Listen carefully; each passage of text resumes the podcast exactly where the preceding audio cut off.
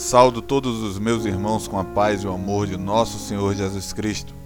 Avivados pela fé e com a vontade de continuarmos com o nosso propósito do Plano Anual de Leitura Bíblica, iremos dar continuidade hoje, 29 dia, ao livro do Êxodo, capítulos 36 a 38.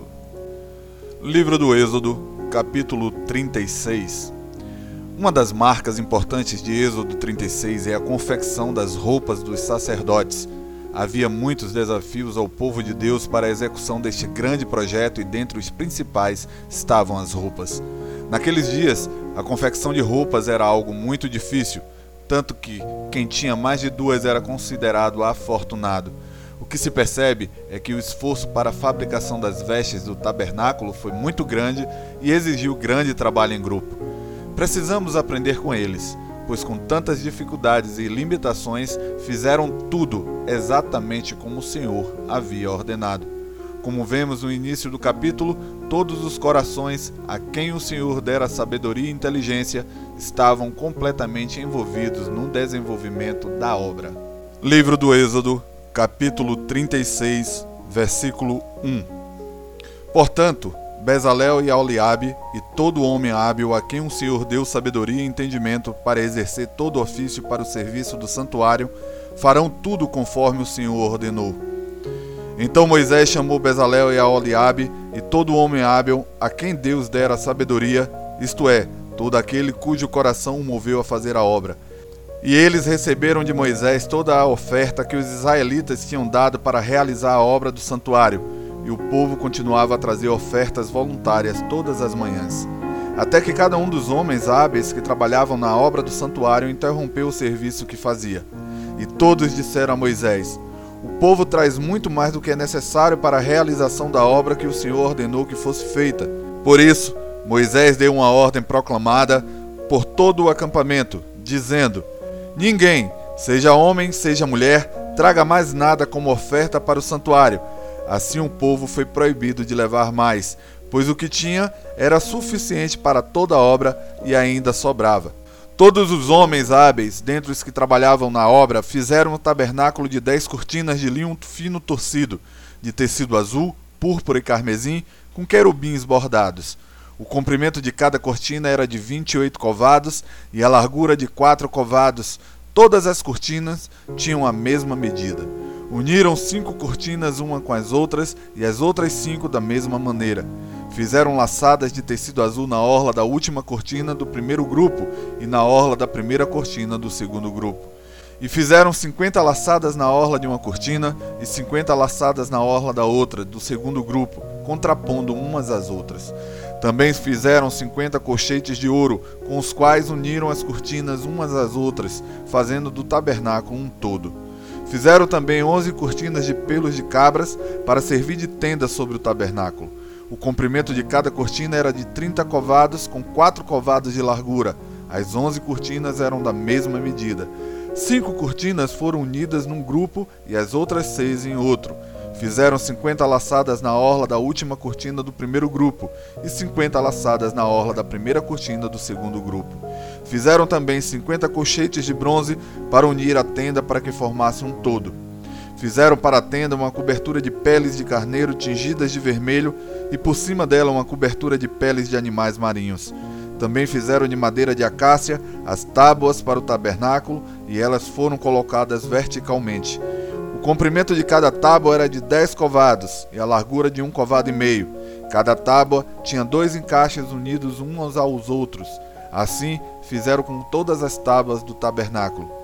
Desse modo, fizeram as tábuas para o tabernáculo, sendo vinte delas para o lado sul, com quarenta bases de prata para ficarem debaixo das vinte tábuas, duas bases debaixo de cada tábua para seus dois encaixes. Também fizeram vinte tábuas para o lado norte do tabernáculo, com suas quarenta bases de prata, duas bases debaixo de cada tábua. Para o lado dos fundos do tabernáculo, o lado ocidental, fizeram seis tábuas, e para os dois cantos do tabernáculo, no lado dos fundos, fizeram mais duas tábuas. Por baixo eram duplas e estendiam-se do mesmo modo até a primeira argola em cima. Assim fizeram com as duas tábuas nos dois cantos. Portanto, havia oito tábuas com suas bases de prata, a saber, dezesseis bases, duas debaixo de cada tábua. Fizeram também travessões de madeira de acácia, cinco travessões para as tábuas de um lado do tabernáculo, cinco para as tábuas do outro lado, e outros cinco para as tábuas do lado dos fundos, o lado ocidental. Fizeram travessão central passar no meio das tábuas, de uma extremidade à outra. Revestiram as tábuas com ouro e fizeram as argolas de ouro para passar os travessões que também foram revestidos de ouro. Fizeram então um véu de tecido azul, púrpura e carmesim, de linho fino torcido, com querubins bordados nele. E fizeram quatro colunas de madeira de acácia revestidas de ouro, com ganchos de ouro para o véu, e fundiram quatro bases de prata para as colunas. Fizeram também uma cortina de tecido azul, púrpura e carmesim, de linho fino torcido, obra de bordador, para a entrada da tenda, com suas cinco colunas e seus ganchos. E revestiram de ouro seus capitéis e suas faixas. Suas cinco bases eram de bronze. Livro do Êxodo, capítulo 37. Em Êxodo 37 vemos a construção da Arca da Aliança, o objeto mais sagrado de Israel. Dentro dela estavam as tábuas com os dez mandamentos, que era o símbolo da aliança de Deus com seu povo. A arca simbolizava a presença de Deus. Onde ela estivesse, o Senhor estava. Com o tempo, ela passou a ser levada para os campos de batalha, pois era a garantia do triunfo de Israel. Hoje, nós, os que cremos, somos essa arca. O Espírito de Deus habita em nós e onde quer que estejamos, Ele está. Hoje, como membros de uma nova e superior aliança, não necessitamos carregar amuletos ou ter objetos de significado espiritual maior, com exceção a palavra de Deus. Tudo o que precisamos nos é dado pelo Espírito Santo. Livro do Êxodo, capítulo 37, versículo 1. Bezalel fez a arca de madeira de acácia, seu comprimento era de dois covados e meio, sua largura de um covado e meio e sua altura de um covado e meio. Revestiu-se de ouro puro por dentro e por fora, fez uma moldura de ouro ao redor e fundiu quatro argolas de ouro em seus quatro cantos, duas argolas para cada lado. Também fez varas de madeiras de acácia e revestiu-as de ouro, e colocou-as nas argolas dos lados da arca para carregá-la com elas. Fez também um propiciatório de ouro puro. Seu comprimento era de dois covados e meio, e sua largura de um covado e meio. Fez dois querubins de ouro batido nas duas extremidades do propiciatório, um querubim em cada extremidade. Ele os fez formando uma só peça com propiciatório em suas duas extremidades. E os querubins estendiam suas asas por cima do propiciatório, cobrindo-o com elas. Ficavam um de frente para o outro, com as faces voltadas para o propiciatório. Fez também a mesa de madeira de acácia. Seu comprimento era de dois covados, sua largura de um covado e sua altura de um covado e meio. Revestiu-se de ouro puro e fez uma moldura de ouro ao redor. Fez-lhe também uma borda de quatro dedos de largura ao redor e na borda uma moldura de ouro. Fundiu quatro argolas nos quatro cantos que estavam sobre seus quatro pés. Junto à borda estavam as argolas para as varas usadas para carregar a mesa. As varas para carregar a mesa também foram feitas de madeira de acácia e revestidas de ouro.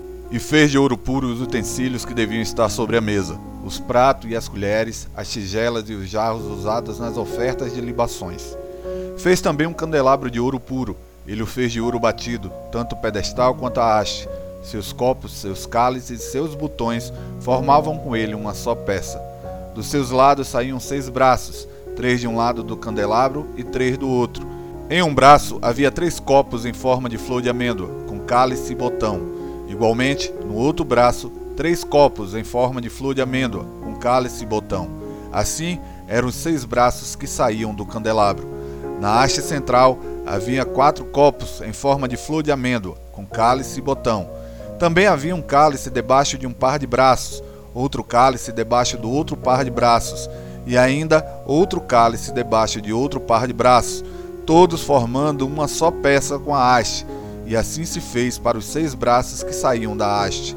Seus cálices e seus braços formavam uma só peça com a haste, o todo era uma peça de ouro puro e batido. Também fez suas lâmpadas de ouro puro, em número de sete, com seus aparadores e seus apagadores. Fez o candelabro e todos os seus utensílios com um talento de ouro puro. Fez o altar do incenso de madeira de acácia, ele era quadrado com um covado de comprimento, um covado de largura e dois covados de altura. As suas pontas formavam uma só peça com ele. revestiu de ouro puro, tanto a parte de cima como as paredes ao redor e as pontas, e fez para ele uma moldura de ouro ao redor. Fez também duas argolas de ouro debaixo da sua moldura, nos dois cantos de ambos os lados, como os suportes para as varas usadas para carregá-lo. E fez as varas de madeira de acácia, revestidas de ouro. Também fez o óleo sagrado da unção e o incenso aromático puro, obra de perfumista. Livro do Êxodo, capítulo 38. Em Êxodo 38, percebemos que, embora Moisés seja o líder de Israel e o mediador entre eles e o Senhor, não foi ele quem construiu o tabernáculo, mas haviam pessoas responsáveis por isso, como por exemplo Itamar, que supervisionava a obra. Aprendemos com isso que Moisés era o grande incentivador do povo e deu a eles a oportunidade de fazer algo significativo. Que grande lição! Muitos líderes querem ter a primazia em tudo, mas um bom líder delega, distribui sabiamente as tarefas porque é capaz de enxergar as habilidades de cada um. Precisamos orar a Deus para que, quando isso for exigido de nós, que Ele mesmo nos dê a sabedoria e a sensibilidade necessária para que tenhamos sucesso nas escolhas. Livro do Êxodo, capítulo 38, versículo 1. Fez também um altar do holocausto de madeira de acácia. Ele era quadrado com cinco covados de comprimento, cinco de largura e três de altura. E fez pontas nos seus quatro cantos. As pontas formavam uma só peça com ele, e revestiu-o de bronze. Fez também todos os utensílios do altar: as vasilhas, as pás, as bacias, os garfos e os braseiros. Fez todos esses utensílios de bronze. Fez também para o altar uma grelha de bronze em forma de rede, embaixo da borda ao redor. Ela chegava até o meio do altar. E fundiu quatro argolas para as quatro extremidades da grelha de bronze, onde eram colocadas as varas. Ele fez essas varas de madeira de acácia, revestidas de bronze, e colocou as varas nas argolas dos lados do altar para carregá-lo com elas. O altar era oco, feito de tábuas. Fez a pia de bronze com sua base de bronze, usando os espelhos das mulheres que ficavam de serviço à entrada da tenda da revelação. Fez também o átrio. Para o lado sul, as cortinas eram de linho fino torcido de 100 covados de comprimento. Suas colunas eram 20 e tinham 20 bases, todas de bronze. Os ganchos das colunas e suas faixas eram de prata. Para o lado norte, as cortinas eram de 100 covados, suas colunas eram 20 e tinham 20 bases, todas de bronze. Os ganchos das colunas e suas faixas eram de prata. Para o lado ocidental, as cortinas eram de 50 covados, suas colunas eram 10 e tinham 10 bases. Os ganchos das colunas e suas faixas eram de prata. E para o lado oriental, as cortinas eram de 50 covados. De um lado da entrada eram de 15 covados tinham três colunas e três bases. Do outro lado havia o mesmo. Dos dois lados da entrada do átrio havia cortinas de 15 covados, também com três colunas de três bases. Todas as cortinas do átrio ao redor eram de linho fino torcido. As bases das colunas eram de bronze. Os ganchos das colunas e suas faixas eram de prata. O revestimento dos seus capitéis eram de prata, e todas as colunas do átrio tinham faixas de prata. A cortina da entrada do átrio era de tecido azul, púrpura e carmesim, de linho fino torcido, obra de bordador. Seu comprimento era de 20 covados e a altura, isto é, a largura, de 5 covados, com a mesma altura da cortina do átrio. Tinham quatro colunas e quatro bases, todas de bronze. Seus ganchos eram de prata, como também o revestimento dos capitéis e suas faixas. Todas as estacas do tabernáculo e do átrio ao redor eram de bronze. Esta é a relação das coisas para o tabernáculo, a saber, o tabernáculo do testemunho, feita pelos levitas por intermédio de Itamar, filho do sacerdote Arão, por ordem de Moisés. Assim, Bezalel, filho de Uri, filho de Urro, da tribo de Judá, fez tudo quanto o Senhor havia ordenado a Moisés. Auxiliado por Aoliabe, filho de Aizamaque, da tribo de Dan, gravador, desenhista e bordador em tecido azul, púrpura e carmesim de linho fino.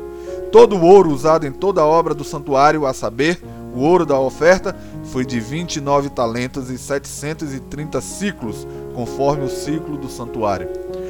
A prata recolhida dos recenseados da comunidade chegou a 100 talentos e 1.775 ciclos, conforme o ciclo do santuário. Era uma beca por pessoa, isto é, meio ciclo, conforme o ciclo do santuário, de todo o que foi recenseado, da idade de 20 anos para cima, que foram 603.550. Foram usados 100 talentos de prata para fundir as bases do santuário e as bases do véu, 100 talentos para 100 bases, um talento para cada base. Com os 1775 ciclos, fez ganchos para as colunas, revestiu seus capitéis e fez suas faixas. E o bronze dessa oferta chegou a 70 talentos e 2.400 ciclos. Fez com eles as bases da entrada da tenda da revelação, o altar e a grelha de bronze, e os outros utensílios do altar, e também as bases do átrio ao redor e as bases da porta do átrio todas as estacas do tabernáculo e todas as estacas do átrio ao redor.